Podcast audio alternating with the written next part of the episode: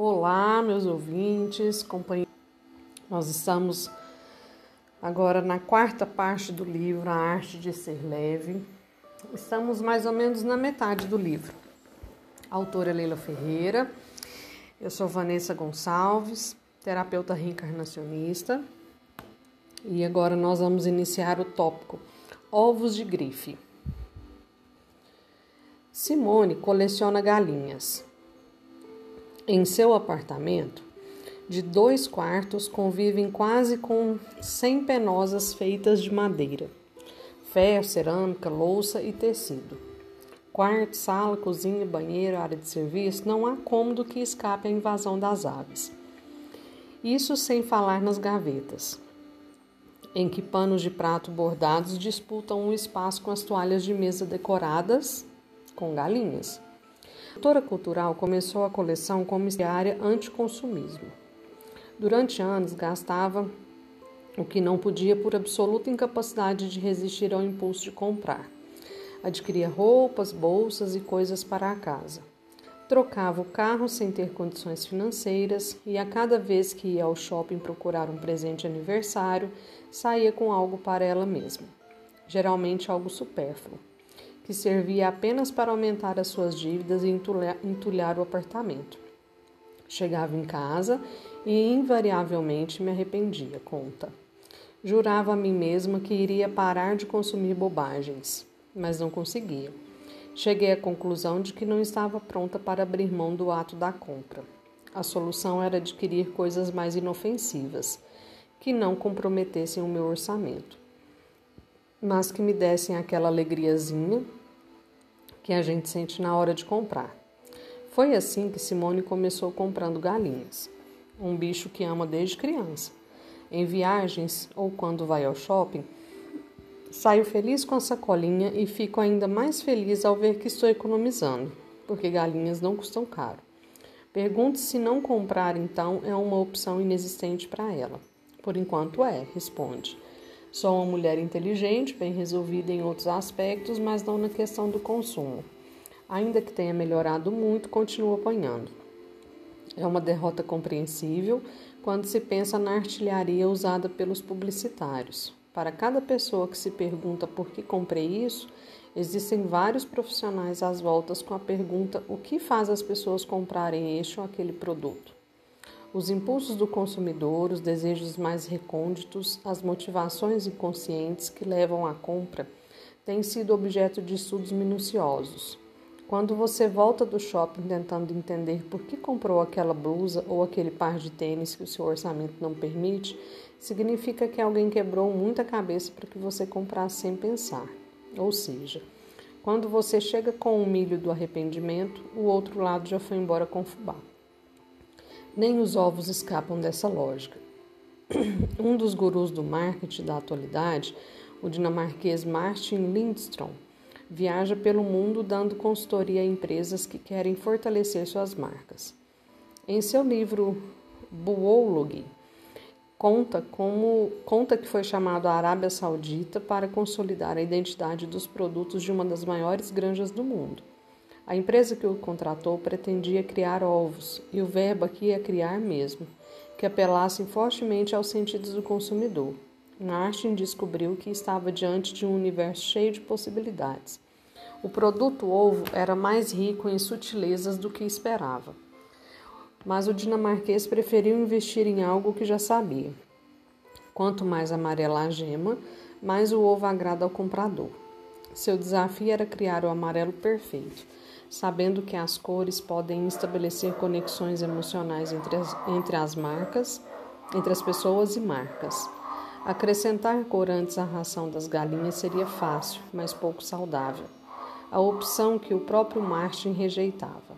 A solução surgiu quando ele encontrou um complexo de vitaminas que, adicionado à ração, produzia gemas com vários tons de amarelo, todos intensos e vivos nem Van Gogh, ou talvez só ele, estavam criados os, os ovos amarelos para a alegria dos avicultores árabes e para quem sabe as próprias galinhas. É por essas e por outras que tanta gente compra o que não pode, o que não precisa e até o que não quer. Quando o que se leva para casa É uma dúzia de ovos de grife menos mal, mas o estrago costuma ser maior. É o próprio Martin Lindstrom que adverte. A compulsão pelo consumo tende a aumentar, já que os profissionais do marketing estão cada vez mais preparados para acertar o alvo quando se trata de traduzir as motivações do consumidor. O chamado neuromarketing, que ele descreve como um casamento intrigante entre o marketing e a ciência, está apenas começando. Estes te testes envolvendo o que há de mais moderno em tecnologia de medicina diagnóstica, como tomografias computadorizadas, ressonâncias magnéticas, estão sendo feitos para virar o avesso cérebro do consumidor. Essa vai ser a chave, segundo o dinamarquês, para decifrar pensamentos, sentimentos e desejos inconscientes que estão por trás de cada compra que fazemos, cada decisão que tomamos na hora de levar ou não levar um produto para casa. Aquela alegriazinha que Simone, a colecionadora de galinhas, diz sentir na hora de comprar já está toda mapeada. É claro que essa perspectiva assustadora de nos vermos cada vez mais decifrados e, portanto, mais vulneráveis como consumidores tem outro lado. Ao estudar o cérebro para explicar como e por que compramos, a ciência encurta o caminho para que distúrbios de comportamento ligados ao consumo sejam diagnosticados e tratados entre eles a oneumania, um nome difícil para uma doença que infelizmente é cada vez mais comum, a compulsão por compras. São casos extremos. Pessoas se endividam, perdem casas, acabam com patrimônio, comprometem as relações familiares, tudo porque não conseguem ficar sem comprar. Os chamados compradores compulsivos são viciados na compra em si. O objeto que adquirem não tem importância e costuma ficar esquecido. O prazer ou o barato, como nas drogas, ocorre só na hora de consumir. Mas deixo a oneumania de lado para falar com o filósofo Pedro Borges sobre um consumismo um pouco mais brando. Pergunto o que acha da nossa atração pelas coisas e a tentativa de encontrar nelas mais do que são capazes de proporcionar. Primeiro, ele faz uma ressalva. Conhece pessoas que de fato são mais felizes quando têm coisas. Não se trata, portanto, de demonizar o consumo. Respiro aliviada, pensando no prazer que sinto ao usar uma roupa que acabei de comprar. Mas meu alívio dura pouco. O filósofo lembra que existe algo chamado relação custo-benefício. Se o esforço que sou obrigado a depender, despender para ter uma coisa é maior que a satisfação que ela me traz, então não vale a pena. É tudo uma questão da medida que varia de, de pessoa para pessoa. Há quem aguente um chefe que chateia o ano todo apenas para poder ir à Europa uma vez por ano. Para mim, essa medida não serve. E Pedro dá outro exemplo. Se eu puder ter um Mercedes sem que isso me acarrete preocupações e desgaste, vou achar melhor do que ter um Fusca. Mas se tiver de vender a minha alma ao diabo, não valerá a pena.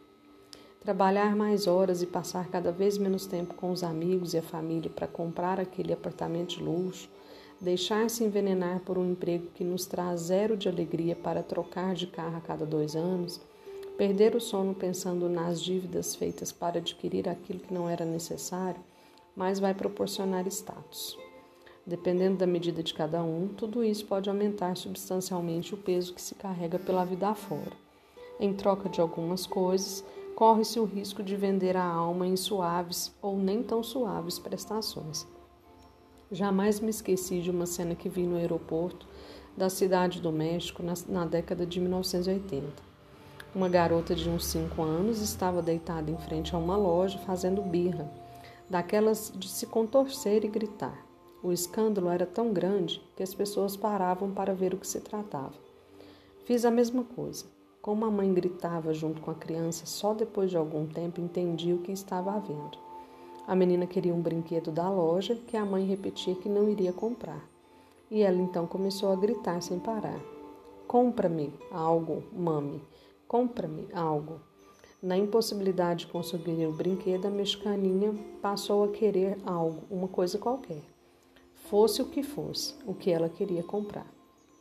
Hoje, passados quase 30 anos, Muitos adultos se encontram na mesma situação. Sempre querem algo para que esteja à venda.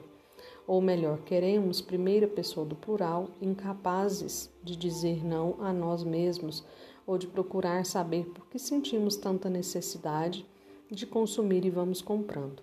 Enquanto isso, quem deita em shoppings e de onde quer que se venda algo, mas sem fazer alarde ao neuromarketing.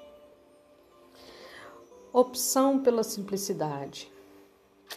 Quando a família do baiano Antônio Ângelo conseguiu comprar a sua primeira geladeira, a casa ficou cheia.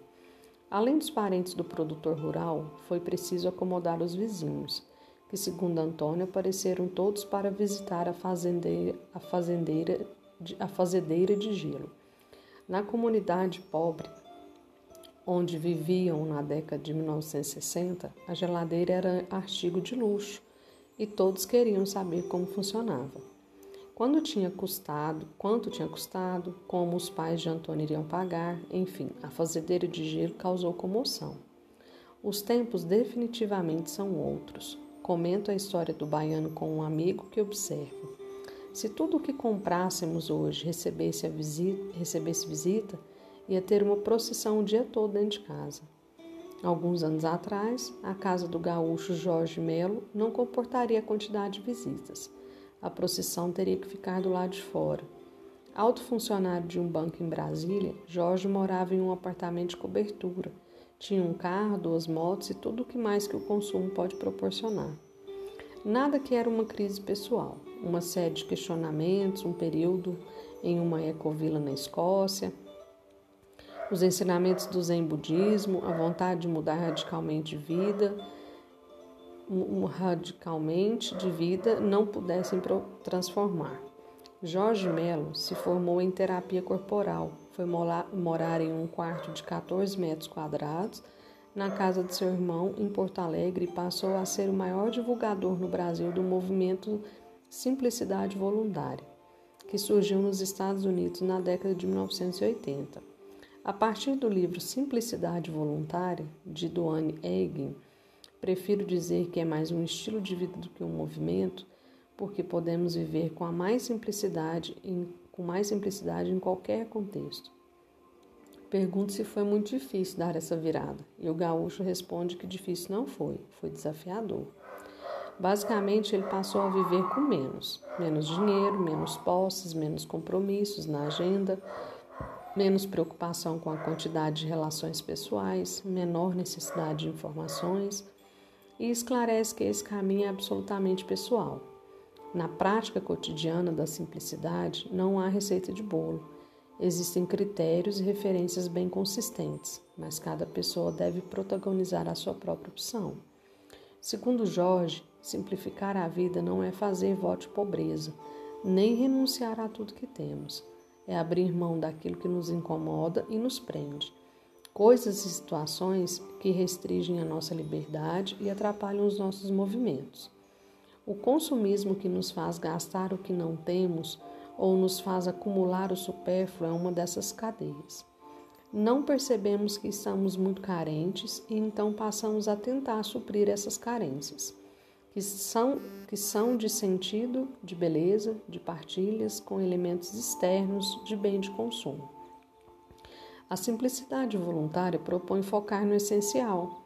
É ser mais generoso, ter mais relações genuínas de afeto, consumir e desperdiçar menos, não se preocupar tanto com status. Os excessos são aparados. Aquilo que nos desgasta sem necessidade, os fatores de tensão que podem ser evitados, as complicações infinitas que criamos para embaraçar o dia, a opção central é por uma vida exterior mais simples, e comedida, e uma vida interior mais rica, algo que muita gente consegue fazer durante um mês à volta de Santiago de Compostela. O duro é continuar depois.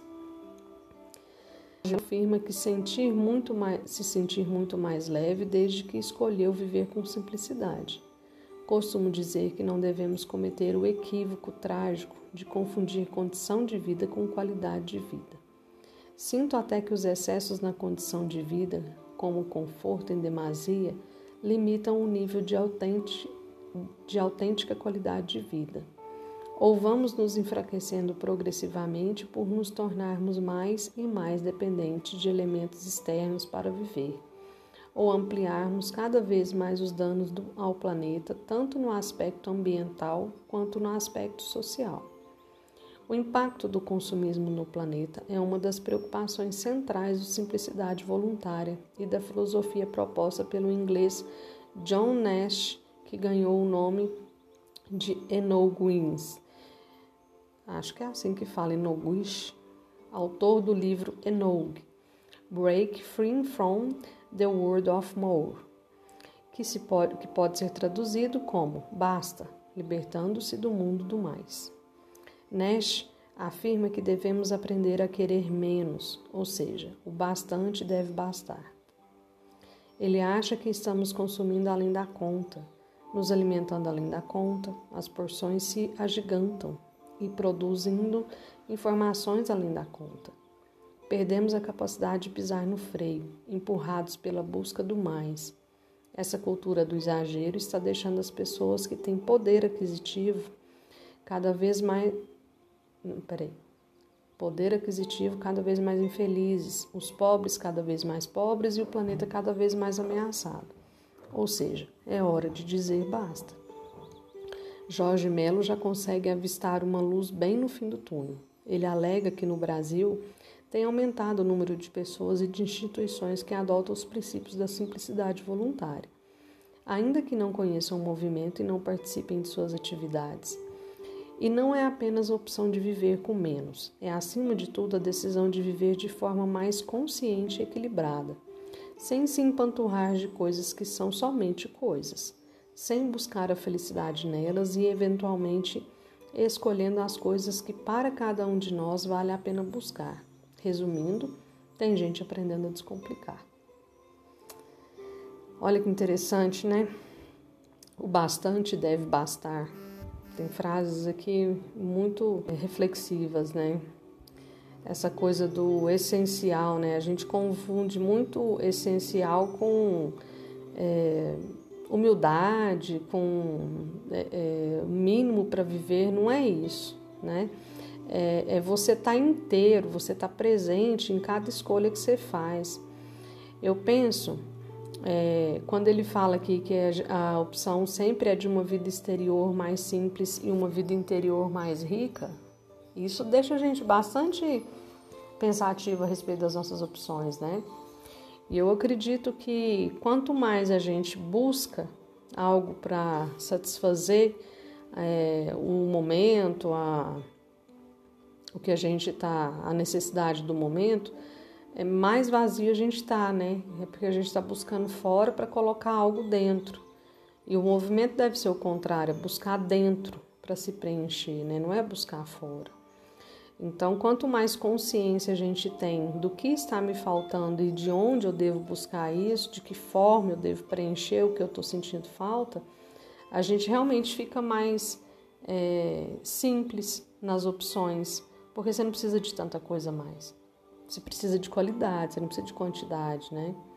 Muito interessante esses dois tópicos aqui. Eu acredito que a gente deve fazer uma reflexão a respeito das escolhas que a gente tem feito no dia a dia. Acho que vale muito a pena.